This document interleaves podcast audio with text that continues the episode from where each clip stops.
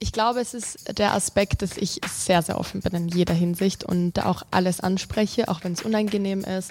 Ich habe mich vor einem Monat geoutet und das ist natürlich auch ein riesengroßes Thema, weil ich nicht die Stereotype-Lesbian bin, die man kennt. Bei mir gibt es Kommentare, die würde es bei hetero-Pärchen zum Beispiel nicht geben. Wenn ich Freunde finden möchte, ist das zum Beispiel schwierig. Und auf der anderen Seite auch dieses, dass Leute vor meiner Tür stehen, vor meiner Schule stehen, dass Leute mich ähm, anrufen in der Nacht.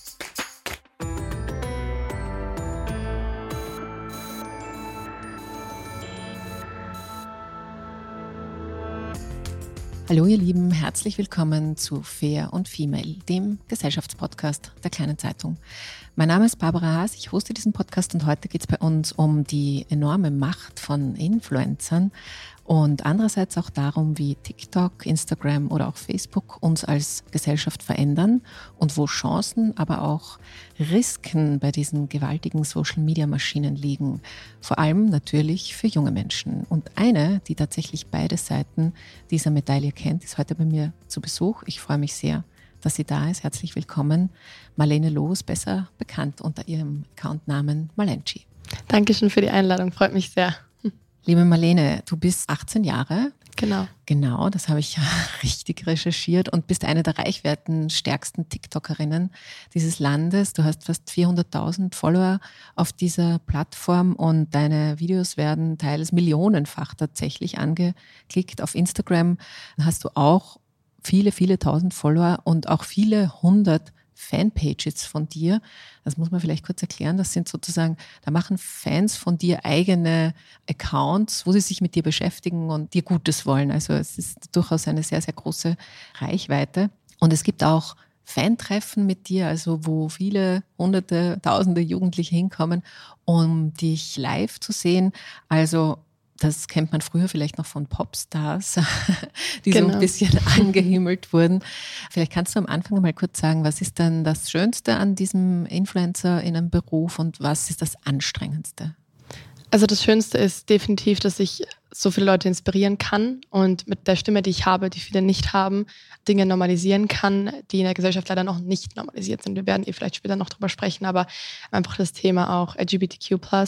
Und allgemein Feminismus, Veganismus sind auch Themen, die ich gerne anspreche, weil die noch nicht so viel Licht bekommen haben in der Gesellschaft.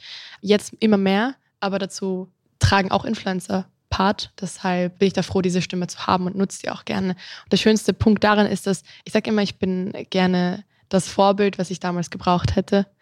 Und deshalb hoffe ich, dass ich da Jüngeren auf jeden Fall helfen kann. Also die Person zu haben, die ich damals wirklich gebraucht hätte in dem Alter, weil ich hatte keinen, der mir gesagt hat, okay, schau mal, dass du nicht auf Männer stehst und du nicht das Problem bist. So, sondern dass die Gesellschaft dir einfach nur einredet, dass heteronormativ, dass es normal ist. Genau, und der nicht so schöne Part ist, oh, da gibt es ganz viel, aber das ist ja in jedem Job so, aber ein guter Freund hat mir einen guten Satz gesagt, man zahlt immer, weil desto mehr Reichweite man bekommt, desto weniger Privatsphäre ist da. Und das ist, was die wenigsten sehen und was, wenn es weg ist, irgendwie viel krasser ist, als man gedacht hätte, weil ohne Privat, also ich habe natürlich Privatsphäre an some point, aber wenn man die verliert, das ist schon krass. Und das ist krass, wie normalisiert das auch ist, dass wir Influencer immer Bock haben auf alles und immer freundlich sind. Und das ist, glaube ich, so, was mich gerade am meisten triggert in der mhm. Hinsicht, dass Privatsphäre eingeschränkt ist. Und kannst du da ein bisschen näher hinspüren? Wann merkst du das? Also dieses Krasse, dass es dir, dass es dir abgeht, dass du es nicht hast? Wenn ich Freunde finden möchte, ist das zum Beispiel schwierig, weil ich nie weiß, mögen die Malenchi oder mögen die Marlene? Was wollen die von mir? Und auf der anderen Seite auch dieses, dass Leute vor meiner Tür stehen, vor meiner Schule stehen, dass Leute mich anrufen in der Nacht. Ich hatte auch ganz lange Probleme mit Leuten, die vor meiner Tür stehen und mich währenddessen anrufen und ich mich dann wirklich krass belästigt gefühlt habe, dass in mein Fenster reingerufen wird. Im Datingleben, um mhm. Gottes Willen. Ich hatte, ich habe mich so lange versteckt, weil ich so Angst hatte, oh Gott, wie soll denn das werden? Ich bin nicht geoutet, aber wie soll ich denn sonst Frauen kennenlernen und was ist, wenn das jemand herausfindet?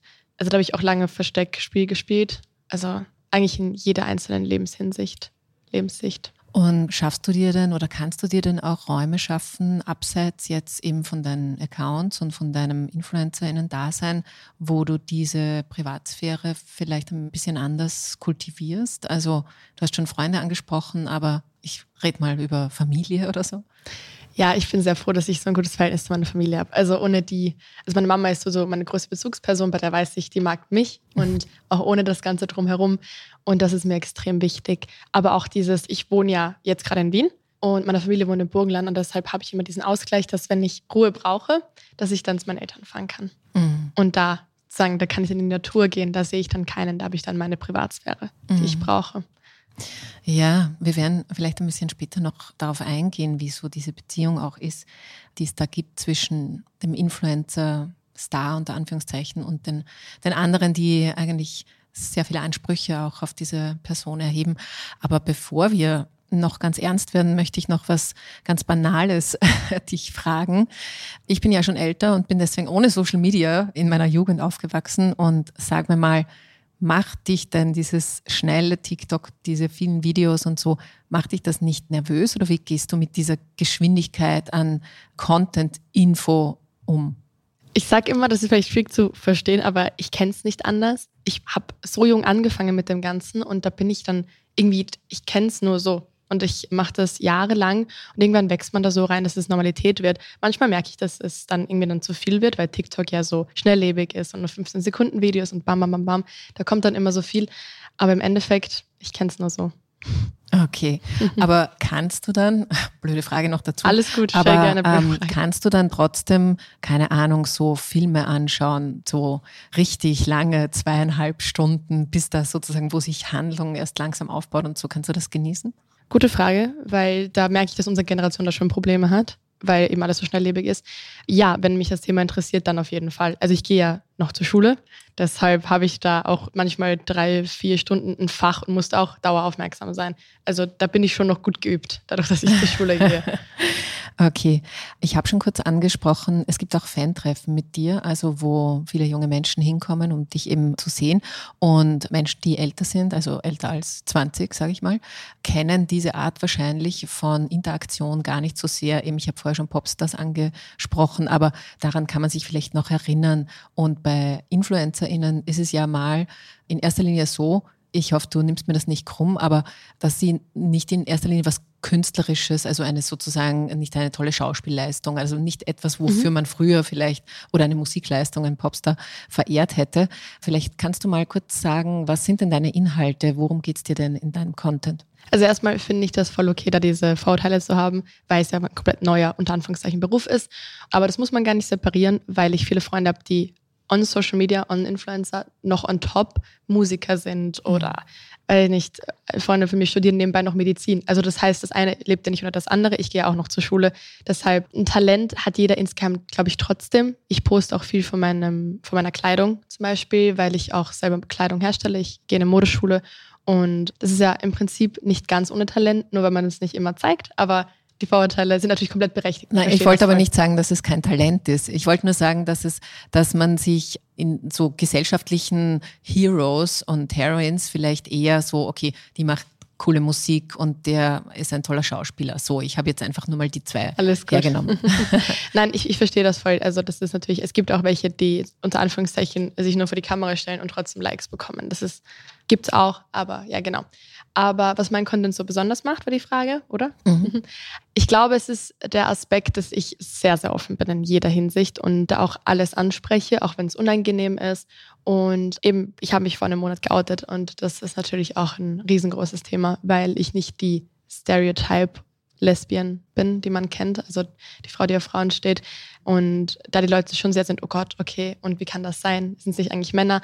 Und da kommt auch viel, und auch weil so viele Jugendliche auch so ihre Sexualität hinterfragen, bin ich wahrscheinlich ein guter Place, um da mal hineinzufühlen. Ich kriege viele Nachrichten und beantworte da die auch alle in meiner Story, dass die sich da auch ein bisschen selber kennenlernen. Die Fragen, die ich nie stellen konnte, wie ich so alt war. Hm.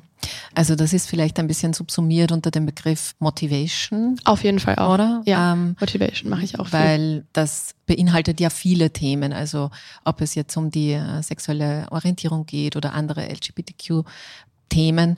Aber da würde ich noch mal ganz kurz bleiben, weil du ja vorher gesagt hast, es ist schwierig, Privatsphäre für sich zu schützen. Und jetzt ist ein Outing, du hast selber gesagt, ist noch nicht lange her, ein Monat, dass du dich als lesbisch geoutet hast. ist ja auch ein großes Stück von dir, sehr, sehr persönlich, was du da geteilt hast. Warum hast du es trotzdem für notwendig gefunden? Also erstmal habe ich mich als queer geoutet. Ich weiß es ist nicht so einfach, aber es ist trotzdem noch ein bisschen different dazu. Also ich bin eher queer als lesbisch, aber ist eh ein schmaler Grad. Sagst du ihn mir kurz? Ähm, ja, was die, also was der Unterschied lesbisch ist? ist nur Frauen und queer ist ungefähr alles, was nicht hetero ist. Also queer ist eher der Überbegriff und da ich 18 bin und mich noch ausleben möchte und noch viel passiert, möchte ich mich da nicht unbedingt festlegen, okay. weil sonst heißt wieder, oh Gott, jetzt hat sie einen Typen an ihrer Seite und dann war sie doch nicht lesbisch. Also das okay. ist dann schon, ich verallgemeine das lieber mit dem Begriff queer, ähm, einfach weil sonst, da kann mir einfach niemand mehr was sagen. Okay. Da will ich dann doch nicht zu privat werden. Aber ich habe es auf der einen Seite nicht nur für mich gemacht, sondern eben, weil ich es repräsentativ zeigen möchte. Und es, ich habe wirklich monatelang, jahrelang damit gestruggelt und nicht ganz gewusst, ob ich es machen soll, wie ich es machen soll. Also wenn man das mal behind the scenes gesehen hätte, wie viele schlaflose Nächte ich hatte mit mhm. Planungen, wie mache ich das? Wie mache ich das nicht zu privat? Wie mache ich das, dass mich nicht danach jeder hasst? Weil natürlich die Firmen sind, das, ich arbeite mit riesengroßen Firmen, da hängt auch mein Job, meine Existenz dran. Was ist, wenn ich dann keine Kooperationen mehr habe? Wovon lebe ich dann? Was mache ich dann? Da hast du ja alle Gedanken. Und im Endeffekt überwiegt dann trotzdem der Gedanke, dass ich es wichtig finde, repräsentativ für diese Community da zu sein und die Probleme zu teilen und den ganzen Licht zu geben, weil die meisten, die in der Community sind, haben nicht die Stimme, die ich habe. Mhm. Und da fühle ich mich dann schon, finde ich es wichtig, dass ich die nutze. Mhm. Und waren deine Sorgen berechtigt? Teils, ja. ja? Ich habe viele Leute aus meinem Leben gehen lassen müssen. Meine Familie hat, ich würde sagen, 95 Prozent positiv aufgenommen. Aber natürlich gibt es auch immer wieder Diskussionen. Aber bezüglich Kooperationen merke ich schon, dass die E-Mails nachlassen, also weniger werden und auch Kooperationen abspringen. Mhm.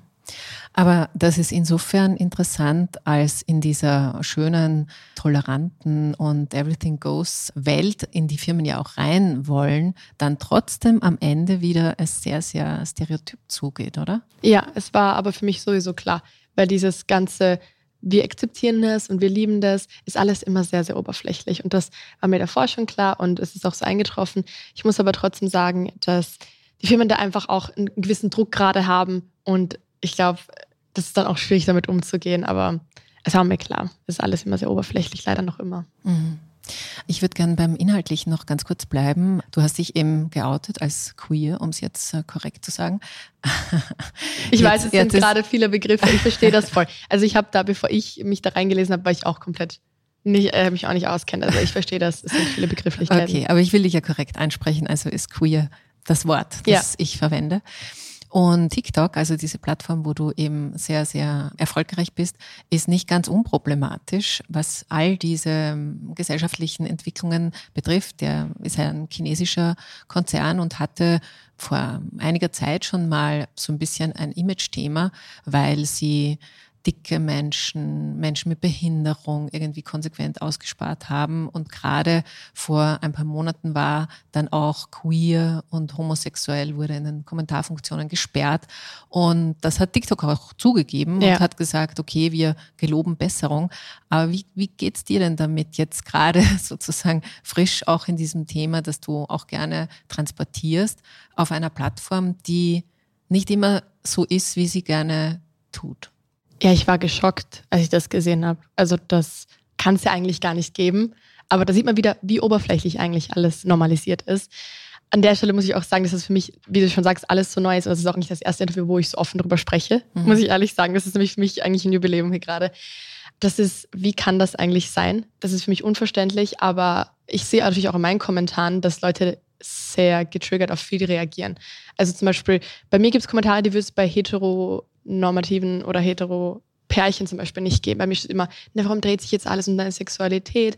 Also das ist so aktuell heute Morgen. Ich habe wieder so viele Kommentare gelesen. Ich denke mir, in der Hinsicht, würdest du das auch kommentieren bei einer Person, die hetero ist? Und wenn sie über ihre Beziehung spricht, sagst du dann auch, warum redest du so viel über deine hetero-Beziehung? Also genau da, da ist halt das Problem, dass Leute immer noch getriggert sind, wenn man viel darüber spricht. Weil eigentlich ist es ja nicht viel anders.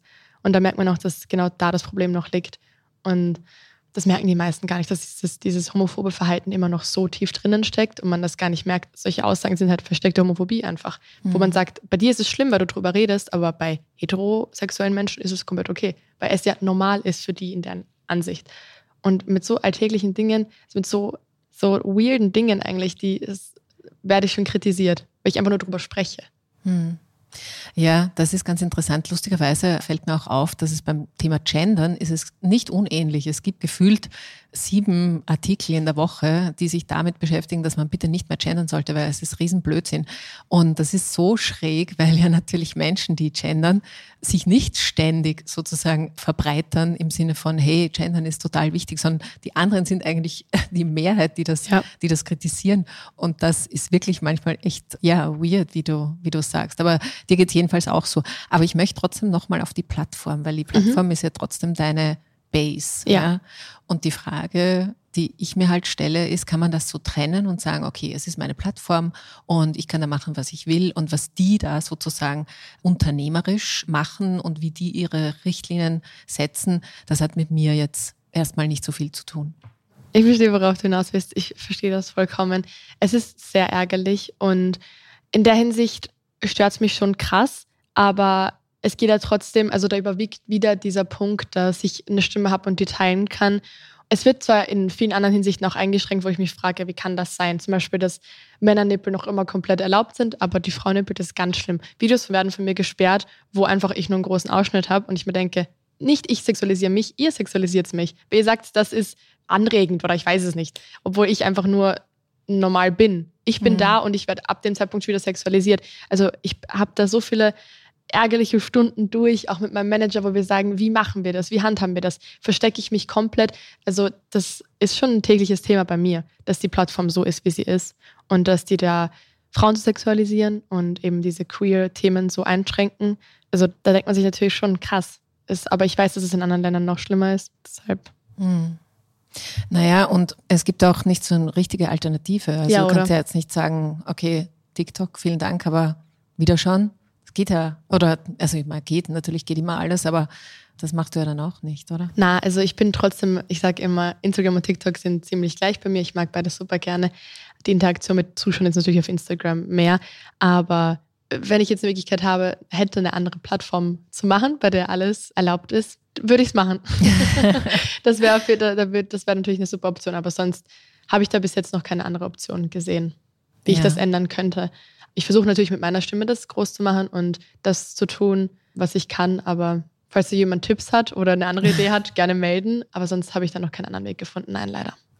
Kann man denn eigentlich, jetzt fällt mir noch so ein Solidarisierungsthema ein, die Community ist ja nicht mini, sondern wirklich groß. Also insgesamt, also eine Milliarde Menschen sind auf TikTok und jetzt auch die Themen, die du besprichst oder die dich berühren, da gibt es gerade eben weil es Social Media ist, auch eine große Kraft. Wäre es eventuell eine, eine Option zu sagen, okay, wir solidarisieren uns und geben sozusagen wie Fridays for Future auf der Straße, sagen, okay, wir wollen, dass unser TikTok diesen und jenen Standards gerecht wird? Ich glaube, ein Versuch wäre es wert, das stimmt. Ich glaube, dass aber trotzdem die Community überwiegt, die dagegen ist in der Hinsicht, mhm. weil man sieht das vielleicht nicht so krass, aber dass da trotzdem noch extrem viele sind, die sagen würden, hey, übertreibt schon wieder, ihr macht Probleme, wo keine sind. Es wäre auf jeden Fall ein Versuch wert. Das ist mhm. ein guter Vorschlag, aber wenn ich solche Themen anspreche, stoße ich da immer noch gegen eine Wand. Also, dass das eh nicht so ein großes Ding ist und dass ich in der Hinsicht übertreibe. Also solche Ideen sind auf jeden Fall da. Mhm. Marlene, ich möchte noch kurz auf deine Biografie kommen, weil das wissen wahrscheinlich auch nicht alle. Du bist schon ziemlich lange in den sozialen Netzwerken unterwegs. Ich glaube, zwölf war ja, so dein Start. Zwölf habe ich circa angefangen, aber natürlich ist wirklich daran zu arbeiten. Zwei, drei Jahre später. Ich kann es gar nicht genau sagen. Aber, ja. aber das ist sozusagen tatsächlich deine ganze Erwachsenensozialisierung mhm. hat in Kombination mit Social Media stattgefunden. Du hast schon gesagt, du bist aus dem Burgenland, aus Ilmetz, wenn ich das sagen darf. Genau. Und hast was Interessantes gemacht, was wahrscheinlich ungewöhnlich ist. Du bist mit 14 schon ausgezogen von zu Hause, bist nach Wien und machst da eine, eine Schule, aber bist auch selbstständig, also du verdienst auch dein eigenes Geld. Und was ich mir nur gedacht habe, so in der Vorbereitung, ja, aber diese Marlene, die hat doch ihren Job in Social Media. Warum dann nicht in Ilmitz? Also dort gibt es doch auch Social Media und Internet. Warum muss man dafür nach Wien gehen? Gute Frage. Natürlich hat das viele Faktoren, dass ich mit 14 nach Wien gegangen bin und das könnte Stunden dauern, würde ich darüber sprechen, aber ein großer Punkt ist natürlich Social Media, weil ich mich da drin gesehen habe und ich habe schon seit ich klein bin, meiner Mama immer gesagt, ich gehe nach Wien und ich werde ein Star. Und das war fest schon in meinem Kopf festgesetzt. Meine Mama hat auch gesagt, als ich mit der Hauptschule fertig geworden bin, hat sie gesagt, ich weiß, du gehst und ich weiß, du wirst gehen und ich unterstütze dich dabei. Und man muss auch sagen, dass ich davor in der Zeit eine krass schwere Zeit hatte und meine Mama, glaube ich, insgesamt gewusst hat, wenn sie mich nicht nach Wien gehen lässt, dann werde ich nicht mehr lange da sein in der Hinsicht. Und es wird jetzt hier sehr deep, aber das war eine schwierige Zeit für mich und da habe ich auch keinen anderen Ausweg gesehen, weil auch es ist kleiner dort und ich will es nicht verallgemeinern, aber am Dorf wird einfach nicht so viel toleriert und ich habe viel durchmachen müssen in der Zeit, wie ich überhaupt mit Social Media angefangen habe. Ich habe schlechte Menschen an meiner Seite gehabt, die mich regelrecht dazu gezwungen haben zu gehen. Und ich wusste on some point, dass es mir besser gehen wird hier in Wien. Und ich, und ich sage immer, nach Wien gegangen zu sein mit 14 war eine der besten Entscheidungen meines ganzen Lebens, weil ich sonst nicht mehr hier wäre, ganz sicher. Ich meine, du hast schon gesagt, das ist sehr tief jetzt und ja. ich will auch nicht da in dir herumbohren, aber um es vielleicht dann trotzdem, du sagst einfach, was du sagen möchtest. Alles was klar, nicht, alles super. Aber diese zweite Seite der Medaille, die ich am Anfang kurz angesprochen habe, ich habe es in einem Artikel über dich auch kurz gelesen. Du hattest mit Cybermobbing ja. zu tun und hast da sehr gelitten unter dieser anderen Art von Aufmerksamkeit und dass ja. man ein Ziel wird, ohne es zu wollen. Kannst du was dazu sagen oder was darüber erzählen? Ja, auf der einen Seite ist natürlich ein guter Point, dass, also unter Anführungszeichen ein guter Point, dass es so früh bei mir passiert ist, weil ich jetzt damit umgehen kann, weil ich mit 13, 14 den krassesten Shitstorm meines Lebens hatte und da wirklich alles schon alles durchgegangen bin. Also wirklich alle Kommentare und da dachte ich wirklich, die ganze Welt hasst mich. Und weil halt jeder in meinem Umfeld damals schlecht über mich geredet hat und man checkt gar nicht, was das für eine Auswirkung hat. Und auf der einen Seite ist es ohne das, ohne diesen riesen Shitstorm, wäre ich nicht nach Wien gegangen und wäre nicht da, wo ich jetzt bin. Aber auf der anderen Seite, wenn ich jetzt daran zurückdenke, dann denke ich mir, ich wünschte, ich könnte mein 13-jähriges sich in den Arm nehmen und sagen, es ist voll okay, dass es so passiert ist. Und oh, wenn ich da zurückdenke, welche Nächte ich da durch habe. Und ich bin da so froh, eben wegen meiner Mama, weil wirklich meine Mama war da so eine wichtige Person, weil ich da wirklich sonst im Prinzip fast keinen hatte. Also ich hatte nicht krass viele Freunde und die, die ich hatte, habe ich dann auch gelassen im Burgenland. Ich habe zu fast keinem mehr Kontakt, eben weil ich wirklich fast alleine war in dieser Zeit.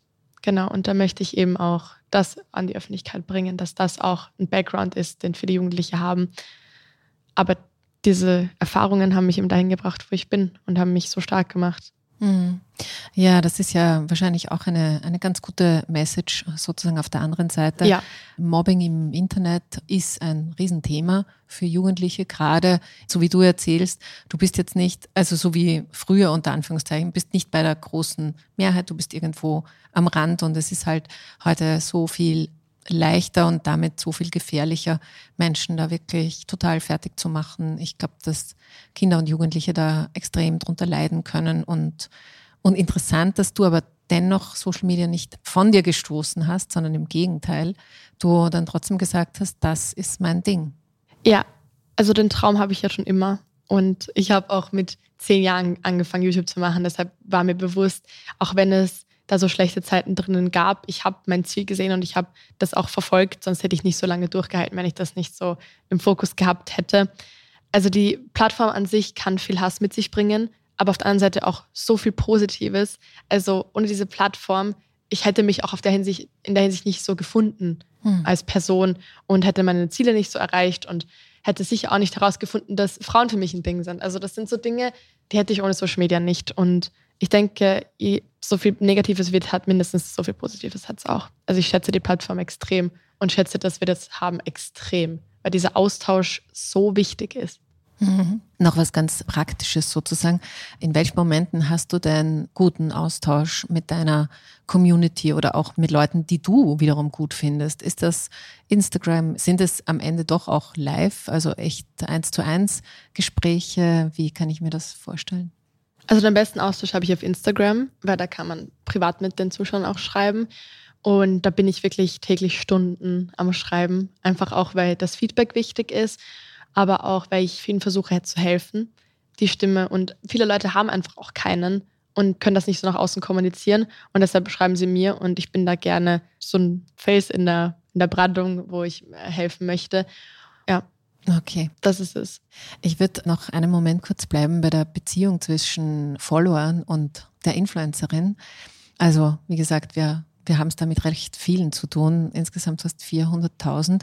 Und es gibt einen Begriff aus der Psychologie, da muss ich jetzt kurz nachschauen, der heißt parasoziale Beziehungen und der beschreibt anscheinend genau das, was diese vielen hunderttausende Menschen mit dir haben. Also sie haben das Gefühl, du bist eine Freundin und sie kennen dich wahnsinnig gut und sie erheben dann natürlich auch ein bisschen Ansprüche auf, auf dich, was du vorher schon gesagt hast mit der Privatsphäre. Wie geht's dir denn umgekehrt, wenn du jetzt gerade sagst, du bist gern für die da, du bist gern so ein Fels in der Brandung? Fühlst du dich verantwortlich? Ja, ich würde lügen, würde ich jetzt Nein sagen. At some point fühle ich mich sehr verantwortlich. Aber ich bin trotzdem nicht die Erziehungsberechtigte. Deshalb habe ich da. Aber ich denke mir immer, so viel Abstand ist da gar nicht zu einer Freundschaft, weil die wissen alles über mich. Und wenn ich mit dem privat viel schreibe, wissen die viel über mich. Zum Beispiel, ich habe Fanpages, die sind jetzt seit vier Jahren dabei und die kennen mich in- und auswendig mittlerweile und ich weiß auch so viel über die. Und da ist dann gar nicht mehr so ein großer Gap zwischen Freundschaften. Das ist eben das Schwierige, warum ich mir das so schwer zu, das zu trennen, weil da eben zwischen wie viel ich mit denen schreibe und wie viel mit meinen Freunden ist da gar nicht so viel Unterschied und wie gut ich die kenne und meine Freunde. Ich habe auch witzigerweise einer meiner größter, größten Hater damals ist heute ein guter Freund von mir. Also das kann auch ganz schnell wieder umswitchen. Also witzigerweise ist es immer viel deeper, als man denkt. Aber ich sehe meine Verantwortung und ich denke aber auch, dass das super wichtig ist, dass es solche Leute gibt. Und wie gesagt, zwischen Freundschaft und welche Beziehung ich zu meinen Zuschauern stehe, ist da eh nicht so viel Unterschied. Hm. Wie kam es denn dazu, dass einer deiner größten Hater jetzt plötzlich, also jetzt plötzlich, also mittlerweile, mittlerweile. ein, ein sehr guter Freund ist? Ich glaube, ich bin da ein bisschen anders als andere Influencer. Ich bin da immer sehr direkt, wenn ich einen Hate-Kommentar bekomme und das war damals 2018 oder 2019, habe ich einen Hate-Kommentar von ihm bekommen, auch privat oder liebe André. Und ich habe dann auch einfach geantwortet drauf. Ich dachte mir, ich ignoriere das jetzt nicht. Ich bin da jetzt auch ganz selbstbewusst und schreibe da auch drauf. Ich habe gesagt, sorry, aber weißt du, wie scheiße es mir eigentlich damit geht? Weißt du, was du mit mir da eigentlich machst? Und bin da direkt in die ehrliche Kommunikation gegangen. Und ich finde, das ist, vergessen wir alle immer ganz viel, direkte Kommunikation. Und damals hatte ich noch die Möglichkeit, so auf alles zu antworten. Würde ich jetzt auf jeder Hate-Kommentar antworten, das wäre eh nicht möglich. Aber dann haben wir so viel geschrieben und so viel ausgetauscht und gemerkt, eigentlich, eigentlich ist es ganz falsch, was er da macht und hat es auch eingesehen und haben dann gemerkt, okay, eigentlich verstehen wir uns ganz gut. Hm. Und bis heute sind wir im guten Kontakt. Und er ist mit mir auch durch schwierige Zeiten gegangen und hat mich sehr unterstützt danach auch noch. Also denke ich, dass manchmal gibt es nicht nur schwarz und weiß, muss man hm. auch dazu sagen. Ja, eigentlich eine sehr schöne Geschichte angesichts von eben viel schwarz und weiß ja. und Hass im Netz. Also vielleicht einfach auch drauf eingehen. Ja. Was natürlich bei Hasskommentaren trotzdem stelle ich mir schwer vor, weil die Verletzung ist ja trotzdem mal da. Auf jeden Fall. Aber manchmal habe ich das Gefühl, dass man das viel zu viel akzeptiert. Ich sehe da Kommentare über mein Aussehen, über meinen Körper und ich muss es einfach hinnehmen, weil ich stehe ja in der Öffentlichkeit. Also manchmal gehe ich da gerne drauf ein. Auch einfach, um zu zeigen, dass, es, dass ich mir nicht alles gefallen lasse und nicht muss. Ja, ich mhm. finde das super wichtig, auch was zu sagen. Ja. Du hast schon von deinen Kooperationen gesprochen und ich möchte noch gerne auf einen Punkt kommen. Kann man denn damit Geld verdienen? So, das sagen ja auch manche, die in dieser Bubble einfach nicht drinnen sind oder äh, mhm. so wie ich, die einfach zu alt dafür sind. Und äh, ich ja lustigerweise in den, in den Schulklassen meiner Kinder oft quasi, ich brauche keine Matura, ich werde einfach TikToker oder YouTuber. Und ich denke mir immer, hm, ich weiß nicht genau, ob das so eine schlaue Idee ist. Aber kannst du denn von deinem Job leben und ist und soll es das bleiben? Ich liebe dieses Thema. Ich liebe es sofort darüber zu sprechen. Erstens, es heißt ja nicht, dass man keine Matura braucht. Ich mache ja auch jetzt gerade in zwei Jahren meine Matura. Ich bin immer noch dabei. Und das sollte mal, also ich versuche auch ein Vorbild zu sein, das nebenbei zu machen. Es ist schwierig, aber machbar. Und ja, also ich denke, dass dieser Job noch viel größer wird, als man denkt. Und dass natürlich, wenn man eine andere Generation ist, verstehe ich, dass man das nicht so sieht. Aber da warten so viele Möglichkeiten. Und ich finde es cool, wenn man einen Traum hat. Ich war genau, sie hat das genau gleiche gesagt, auch wenn ich jetzt beides mache. Und ja, man kann damit Geld verdienen. Wovon würde ich sonst leben? Im Endeffekt, ich gehe 40 Stunden die Woche zur Schule und muss halt von irgendwas hier leben in Wien. Bietet sich das super an, dass ich hier selbstständig sein darf und das auch kann und neben der Schule Geld verdienen kann. Ist natürlich schwierig, man sieht immer nur das Schöne, ja, sie verdient Geld, damit dass sie vor der Kamera steht. Dass ich halt davor jahrelang für keinen Cent gearbeitet habe, sieht halt keiner. Dass ich jeden Tag gepostet habe, mir Contentpläne gemacht habe, durch äh, Steuern. Also was ich da für Nächte durchgemacht habe, wo ich erstmal nicht mal aufgeklärt wurde, dass, das, dass ich das zahlen muss, dass ich wie viel und was ich da weglegen muss. Also was da alles on top kommt, natürlich ist jeder Selbstständige, aber das sehen halt die ganzen Leute nicht. Und ich arbeite im Prinzip das ganze Monat gratis bis ich dann eine Kooperation habe, wo ich Geld verdiene. Ich verdiene keinen Cent mit Views auf TikTok, ich verdiene nichts. Ich verdiene auf Instagram nichts. Das heißt, ich muss, ich habe dann eine Kooperation im Monat, wo ich dann mal was verdiene. Und das sind dann alle wieder, oh Gott, naja, ich kann ich lebe auch nicht von Luft und Liebe, auch wenn ich es gerne würde. Aber ähm, so funktioniert das einfach nicht. Und deshalb, ich bin da auch sehr transparent. Einmal im Monat verdiene ich dann halt was, wovon ich leben kann, weil ich sonst keinen Cent verdiene. Mhm. Ja. Da muss ich jetzt noch eine Frage nachschießen, weil ja, Influencer-Marketing ja in den letzten Jahren tatsächlich relativ groß geworden ist und ich unterstelle jetzt den Firmen natürlich immer das Beste, aber natürlich gehen sie auch zu InfluencerInnen, weil sie diese Glaubwürdigkeit selber gar nicht mehr herstellen können. Also du kannst ja. viele große Kampagnen schalten, aber wenn du was verkaufen möchtest und am Ende geht es auch darum, dann brauchst du einen anderen Zugang und sie nützen natürlich das, was du dir über viele Jahre aufgebaut ja. hast, nämlich dass du dort ankommst, dass dir Menschen das glauben. Gut, dass du das ansprichst, weil das ist, das verstehen die meisten noch nicht, dass Firmen auch dafür zahlen. Also es sind so unter Anführungszeichen hohe Beträge, wie man es erzählen möchte. Die zahlen auf der einen Seite für meine Reichweite, auf der anderen Seite für die Stunden, die ich Arbeit rein investiere, aber auch dafür, dass ich mir jahrelang davor das aufgebaut habe. Das kommt ja nicht von irgendwo. Und das wird halt auch dadurch vergütet mhm. in der Hinsicht. Und ich verstehe, dass das Firmen machen, weil wenn du ein Produkt, wenn du mich jetzt, manchmal, das Ding ist ja, Firmen verkaufen ja nicht Produkte, Firmen verkaufen ja Gefühle. Und das ist ja das Ding, wenn sie das mit mir vermarkten, dann ist mir bewusst, dass ich dann dass ich dann das Gesicht davon bin und dass die Leute dann mich mit dem Produkt verbinden und das deshalb dann auch kaufen, weil es bei mir unter Anführungszeichen sehen. So, das verstehe ich und das ist aber auch gut so, weil ich dadurch auch Dinge präsentieren kann, die eben zum Beispiel nicht so viel gesehen werden, wie Queer Brands zum Beispiel mhm. und dafür auch stehen kann. Und das freut mich auch, dass ich das darf. Mhm. Und so suchst du auch deine Kooperationen aus? Unter anderem. Also ich arbeite gerne mit vielen Queer Brands. Das Problem ist halt, dass das meistens noch kleinere Unternehmen sind und da arbeite ich trotzdem dann auch mit, unter anderem nicht Queer Brands, mit größeren. Aber ich schaue schon sehr drauf, dass es vertretbare Firmen sind. Was ich früher nicht so oft gemacht habe, wenn ich mir manche Kooperationen anschaue von vor ein paar Jahren. Ja, ich war jung und habe viel Geld angeboten bekommen für, für Kooperationen und habe dann, da habe ich dann nicht so genau geschaut, muss man ehrlicherweise sagen. Weil mit 14 denkst du dir, ah, die geben dir jetzt ein paar hundert Euro mache ich. Also mhm. da, da, kann ich mir auch selber nichts vorwerfen, aber heute bin ich da schon strenger, was das angeht. Mhm. Okay, aber das heißt, du machst gerade die Modeschule in der Herbststraße und hast auch gesagt, du bist mit Kleidung, also du postest auch in der Hinsicht und möchtest auch Matura machen und andererseits sagst du, es ist so viel noch, was kommen wird in, in dem Social Media Business. Jetzt hattest du einen Traum, du willst ein ein Star werden, hast du gesagt?